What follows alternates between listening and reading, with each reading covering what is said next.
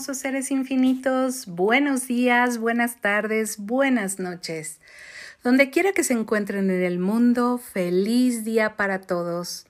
Yo soy Keta Sosa y les doy la más cordial bienvenida a este bocadillo de conciencia.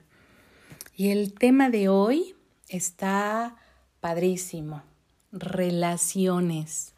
Me han pedido que hable acerca de las relaciones, cómo podemos hacer una relación más grandiosa que nos contribuya. Me han dicho, oye, ¿cómo me puedo llevar bien con mi hija? No, no la soporto. y bueno, me gustaría preguntarte cuántas relaciones grandiosas ves por ahí. Realmente no nos educaron a tener relaciones grandiosas, ¿no? Generalmente las relaciones están plagadas de acusaciones, de reproches y envueltas entre emociones eh, de amor, de vergüenza, de arrepentimiento, de pena. ¿Cuántos juicios se emiten en las relaciones? ¿Cuántas cosas estamos constantemente evaluando? ¿Y cuántas expectativas, proyecciones y separaciones creamos? En nuestras relaciones. Y bueno, cuando te pregunto esto de cuántas relaciones grandiosas ves por ahí, no me refiero a las relaciones que han durado mucho tiempo, porque el tiempo no determina que una relación verdaderamente sea grandiosa, ¿no? Conocemos personas que están juntas más por temor que porque realmente la relación sea grandiosa cuando digo relaciones grandiosas me refiero a relaciones de cariño, donde hay empoderamiento mutuo, donde lo que buscamos es que el otro pueda ser tan grandioso como puede ser, aun cuando eso sea eligiendo eh, no estar contigo en algunos momentos o eligiendo pues otro tipo de cosas que tú consideras que no son las que tú quieres, ¿no? Si tú eres verdadero, verdaderamente sincero contigo, sincera, pues no sé cuántas tú conozcas. Yo, muy pocas. Así es que no, ninguna. Mi círculo cercano al menos no considero que exista ninguna relación que refleje este espacio donde los dos se permitan ser grandiosos y donde estén funcionando desde crear la grandiosidad, digamos, en una pareja, refiriéndome a una relación de pareja.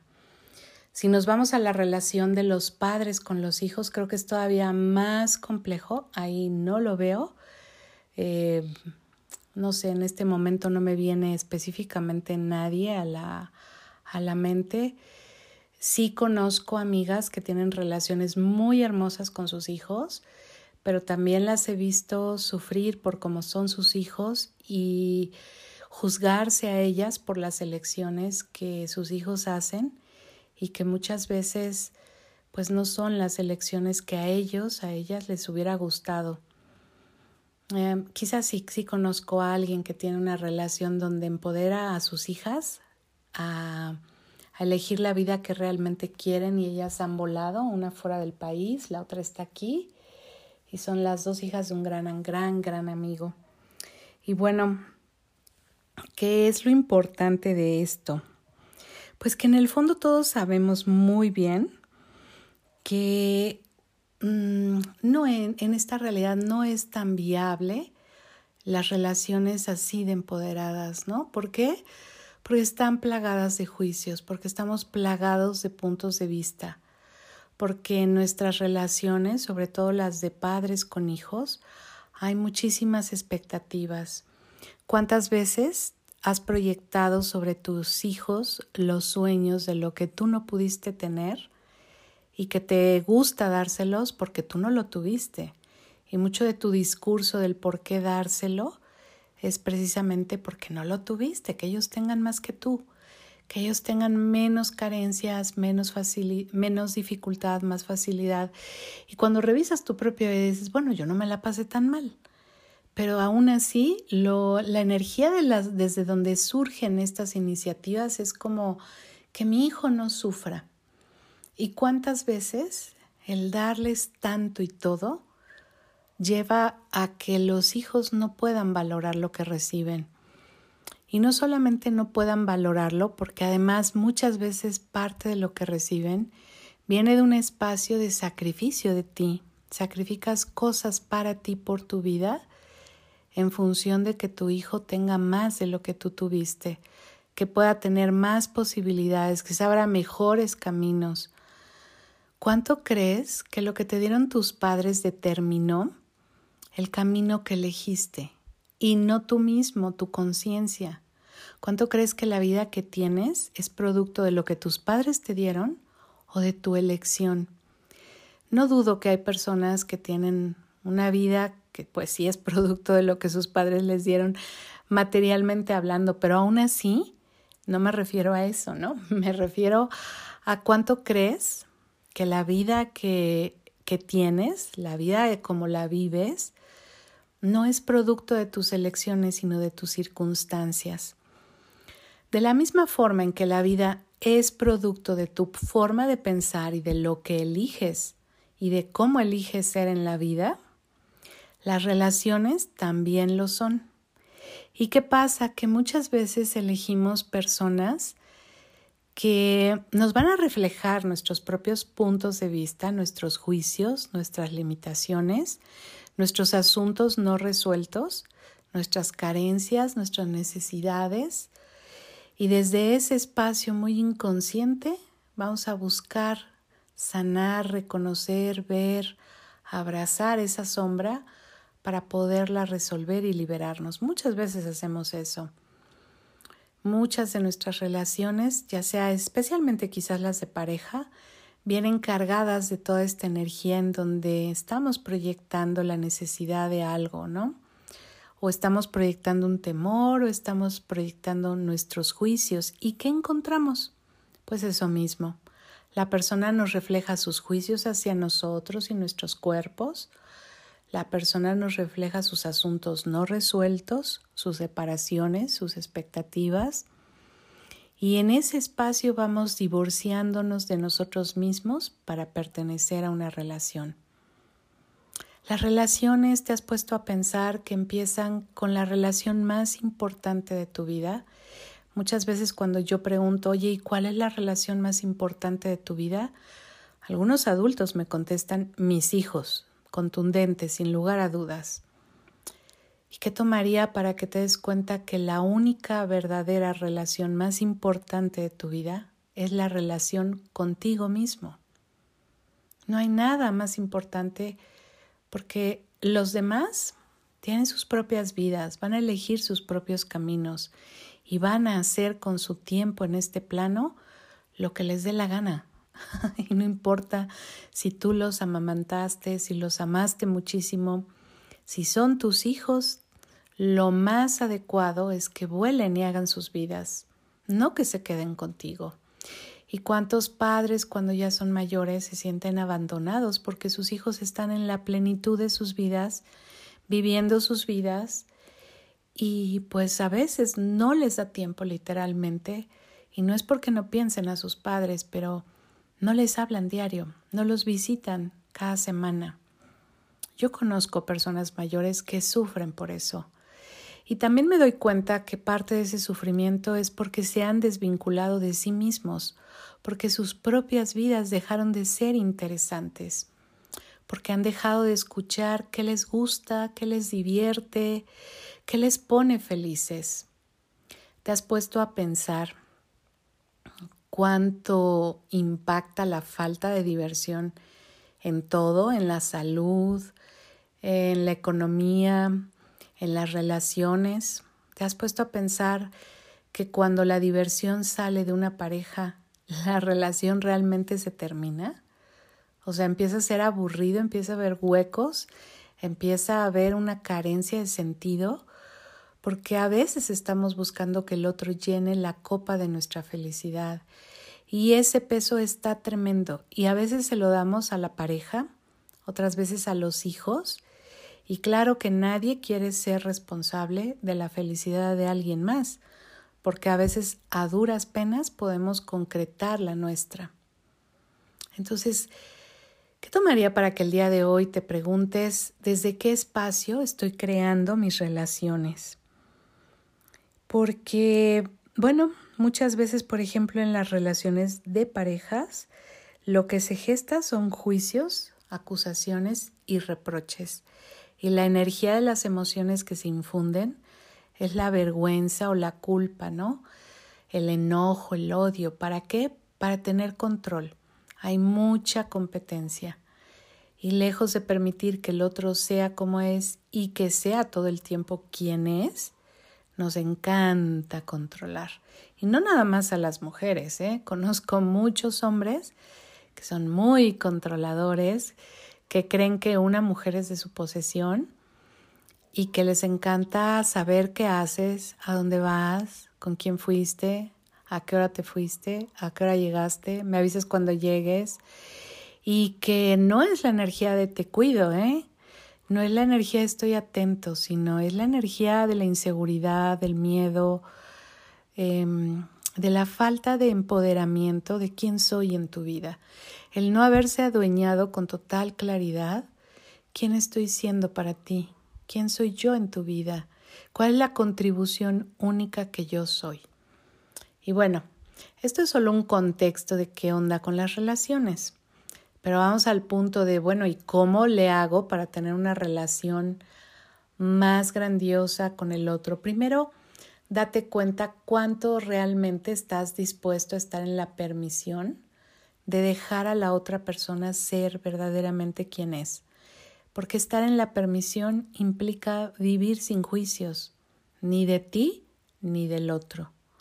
¿Cuánto estás dispuesto, dispuesta a vivir sin juicios, a recibir al otro como verdaderamente es, a darte a ser como verdaderamente eres? ¿Cuánto está eso presente en ti, en tus relaciones? Entonces, si tienes una relación que, híjole, te cuestionas qué onda con mi pareja, qué onda con mi papá, mi mamá, qué onda con mis hermanos, qué onda con mis hijos, bueno, ¿cuánto estoy dispuesto a permitir que el otro sea quien verdaderamente es? La otra cuestión, las relaciones se crean y hay cinco elementos eh, que crean la intimidad en las relaciones. Muchas veces veo que sin importar los años que llevamos de conocer a una persona, muchas veces no la conocemos, no la conocemos verdaderamente. Bueno, creo que nunca terminamos de conocernos, ni siquiera nosotros mismos. Pero a veces al otro, bueno, menos. No conocemos ni cuál es su color favorito, ni qué música le gusta, ni cuáles son las experiencias más difíciles que ha enfrentado en la vida, ni qué ha sido lo más vergonzoso, ni cuál ha sido la pena más grande que ha tenido que, que sobrellevar no exploramos íntimamente a la persona, ¿no? Entonces, parte de los elementos que, que en Access Consciousness se proponen para la creación de las relaciones son para una relación con esa intimidad y que no se refiere a lo sexual, sino a la intimidad de una persona que conoces y que puedes llegar a amar en forma real, tangible, práctica, lo primero es la gratitud. ¿Cuánto estás dispuesto a tener gratitud por la otra persona?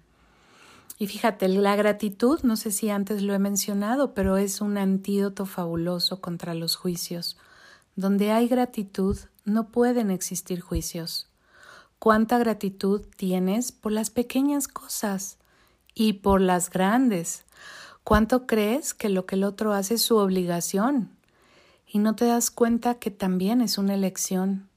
Porque a veces esa obligación también podemos elegir no hacerla, ¿no? Y realmente no existe una obligación en nada, ¿no? Realmente es la elección de crear una relación con tus padres, con tus hijos, con tus hermanos, con tu pareja, desde un espacio donde hay un reconocimiento a lo que el otro te contribuye, a lo que aporta a tu vida y a tu vivir. Entonces el primer elemento es la gratitud. Así que revísate.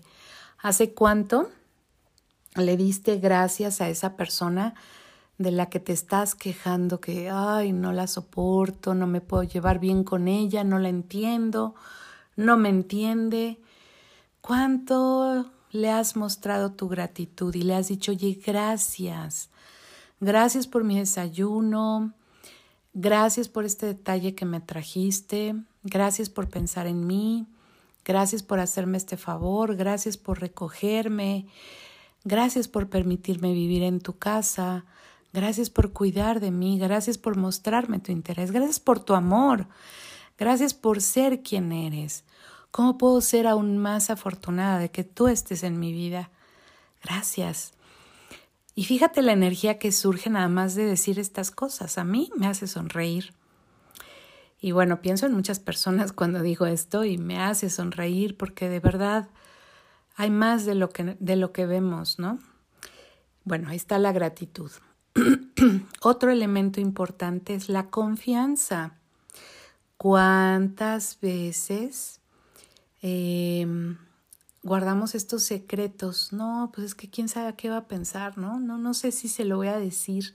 No sé si decirle todo eso porque se va a enojar.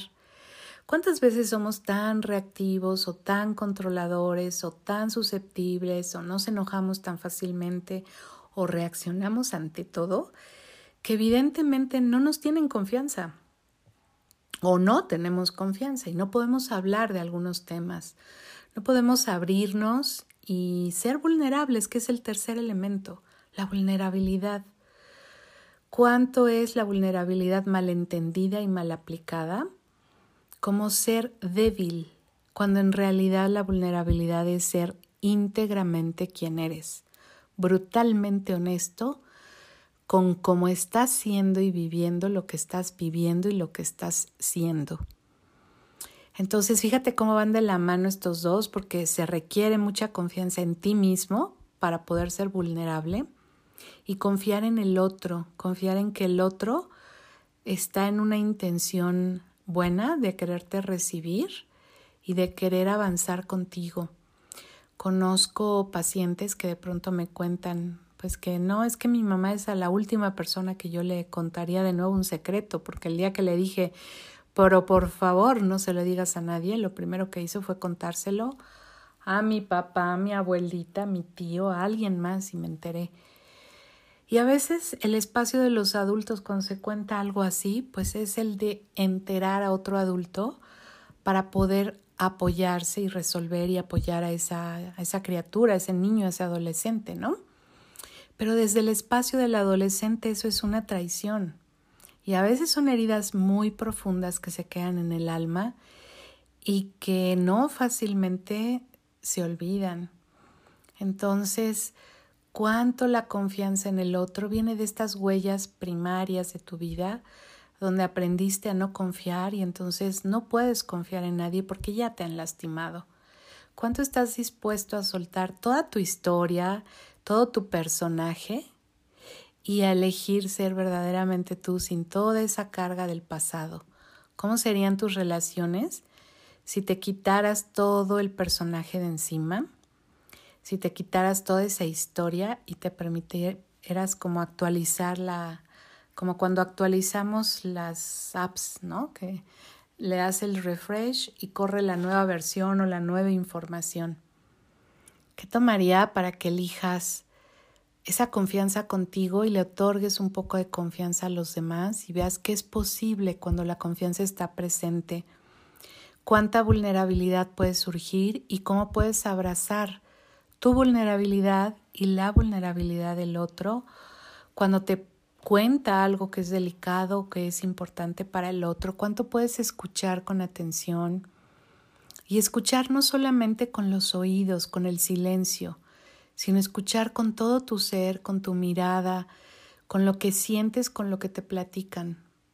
Cuánto puedes estar de una manera tan presente que estés abrazando al otro sin tocarlo, por tu manera de estar completamente honrando, que ese es el otro elemento de la intimidad.